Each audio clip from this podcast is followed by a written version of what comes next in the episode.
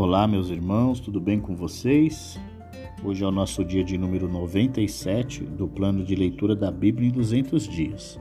Estamos encerrando a nossa 14 semana de leitura.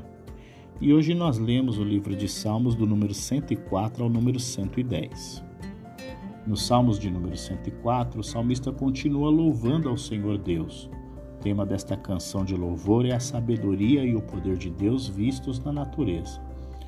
A música começa considerando o esplendor dos céus.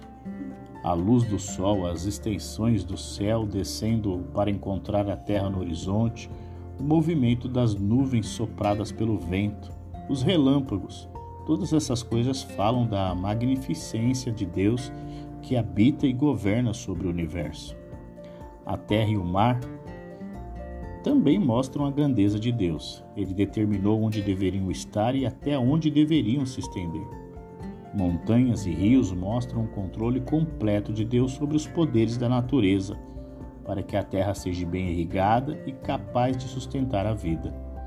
Por causa do controle de Deus, a terra fornece alimentos às pessoas e animais, e com todos os outros materiais necessários para que vivam em segurança e proteção. Ele organiza as estações e clima, noite e dia, para que o mundo natural possa atender às necessidades das várias formas de vida. Antes de continuar, o salmista faz uma pausa para louvar a Deus pela vastidão de sua criação e pela sabedoria que a projetou e mantém. Ele então retorna à sua consideração do mundo natural, mostrando como o mar fala mais sobre a grandeza de Deus está cheio das criaturas mais maravilhosas. Os navios navegam nele por distâncias maiores do que os olhos podem ver ou a mente imaginar. Deus é quem dá vida e alimento a todas as criaturas e determina quanto tempo cada uma deve viver. Ele também controla o terremoto e o vulcão. Em vista do poder devastador que Deus tem sob seu controle, o salmista ora para que ele o use para limpar a terra do pecado. Então ele terá prazer completo em sua criação e na adoração que suas criaturas lhe oferecem. Nos Salmos de número 105, o salmista nos convida a adorar a Deus por causa dos seus feitos maravilhosos e pela maneira como ele age na história e em nossas vidas.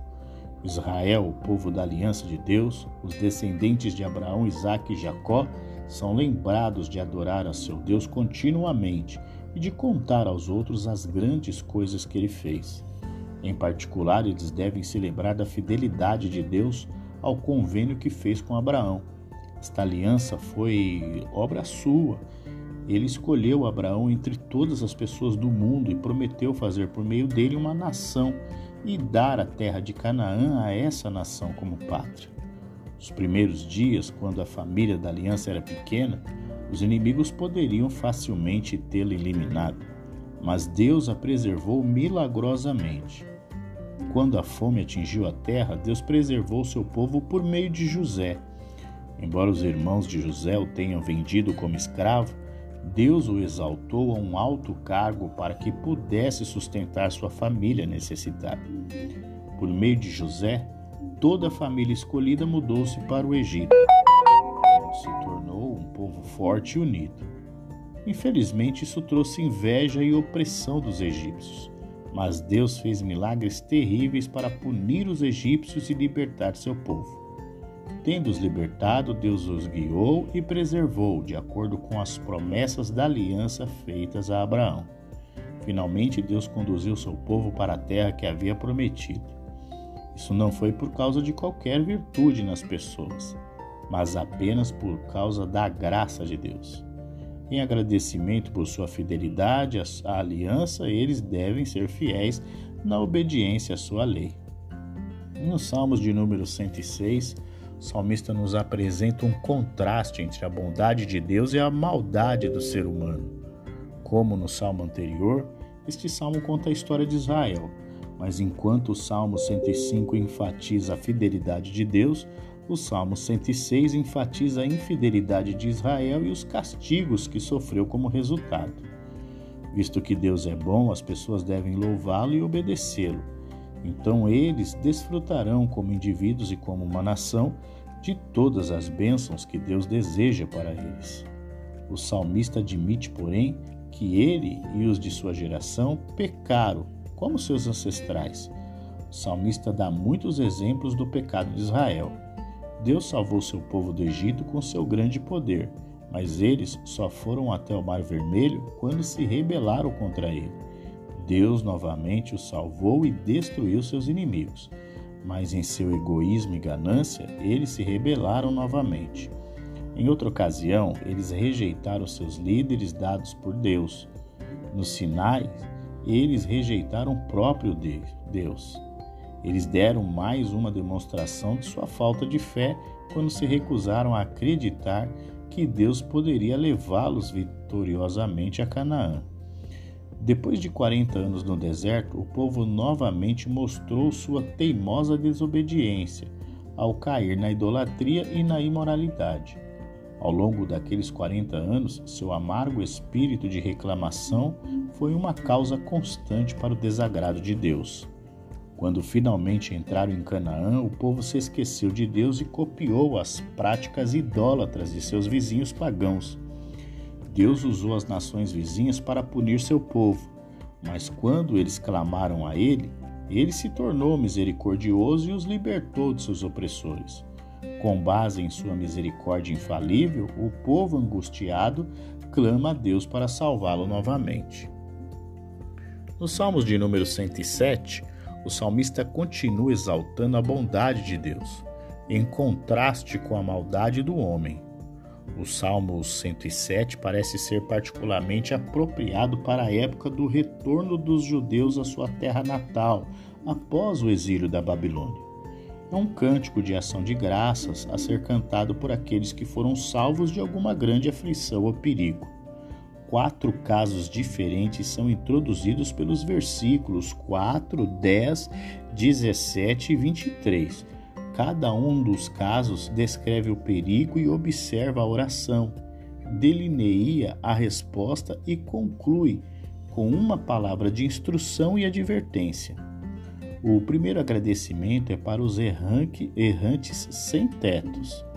Sozinhos, famintos e sedentos, eles clamaram a Deus e foram conduzidos a um lugar seguro e protegido. Eles devem agora ter em mente que a satisfação completa é encontrada somente em Deus. A segunda ação de graças é para as pessoas que estavam na prisão ou na escravidão por causa de seus pecados mas quando clamaram a Deus, ele os libertou. Eles devem se lembrar que nenhuma escravidão é muito forte para Deus. A terceira ação de graças é para os enfermos que antes sofreram por seus erros, mas agora foram curados. Eles devem responder à graça de Deus contando aos outros o que ele fez por eles. O quarto agradecimento é para as pessoas que foram salvas de terríveis tempestades no mar devem ter em mente que Deus é quem traz paz e tranquilidade. Quando as pessoas são más, Deus pode virar a natureza contra elas, punindo-as com sede e fome. Mas quando pessoas com sede e fome estão em necessidade, Deus envia suas generosas bênçãos da natureza sobre elas. Quando os governantes são iníquos, Deus pode transformá-los em andarilhos sem teto. Mas quando os pobres são oprimidos, Deus eleva suas famílias a lugares de honra. Nos Salmos de número 108, o salmista exalta a bondade de Deus e faz um pedido de socorro. Apesar das lutas e adversidades, ele declara: Meu coração está firme, ó Deus. Cantarei e louvarei, ó glória minha. O salmista diz ao Senhor que só haverá vitória com a bênção dele. Todo o restante é fútil, por isso diz: Dai-nos ajuda contra os nossos adversários, pois inútil é o socorro do homem. Com Deus conquistaremos a vitória e ele pisará os nossos adversários. Nos Salmos de número 109, o salmista Davi suplica a Deus que o ajude contra os seus adversários, pois eles o caluniam fervorosamente. Davi reclama com Deus sobre os ataques injustos de seus oponentes e as falsas acusações que eles trazem contra ele. Ele não deseja vingança pessoal, ao contrário, ele mostrou amor por seus inimigos e orou por eles. No entanto, na oração que se segue, Davi usa uma linguagem forte ao implorar que a justiça seja feita. Com a crueldade de seus inimigos aumentando, ele entrega o caso a Deus, o juiz justo, que o recompensará, os ímpios por sua maldade. Em particular, Davi tem em mente o líder de seus acusadores. O malfeitor receberá a justiça adequada se sofrer as tristezas que pretendia causar a Davi. As maldições listadas aqui mostram o caráter do agressor e o mal que ele pretendia fazer a Davi e a sua família. O homem perseguiu implacavelmente aqueles que não podiam se defender e merece uma punição igualmente implacável. Quanto a Davi, ele é fraco, doente, desprezado, tão indefeso quanto um inseto prestes a ser levado embora. Só Deus pode salvá-lo agora. Ele quer que Deus o salve e puna seus perseguidores de tal forma que as pessoas vejam os eventos como obras diretas de Deus. A verdadeira justiça é encontrada somente com Deus, e Davi está, portanto, confiante de que Deus o resgatará. Chegamos ao nosso último livro desta semana, né, o livro 110, onde o salmista nos apresenta as descrições precisas da soberania e domínio do Messias. Durante uma de suas discussões com os fariseus, o Senhor Jesus citou um dos seus trechos né, em Mateus 22, no versículo 44, Lucas 20, dos versículos 42 a 44. Durante sua pregação em Pentecoste, Pedro citou como profecia e referente a Jesus, em Atos, no capítulo 2, dos versículos 3 e 4.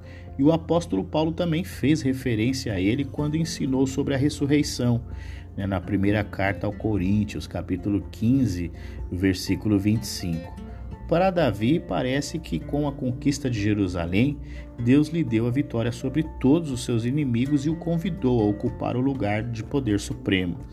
Do Monte Sião em Jerusalém, Davi governa seu povo e vence seus inimigos. O povo voluntariamente se oferece ao rei por seu serviço em espalhar seu governo por todo o país. E assim nós concluímos a nossa leitura dessa semana, número 97. Amanhã é o nosso dia de descanso e também dia para aqueles que estão atrasados, né? Correr atrás e tirar o atraso. Nós voltamos na segunda-feira, dando continuidade no nosso plano é, de leitura da Bíblia em 200 dias. Um grande abraço para você e até lá!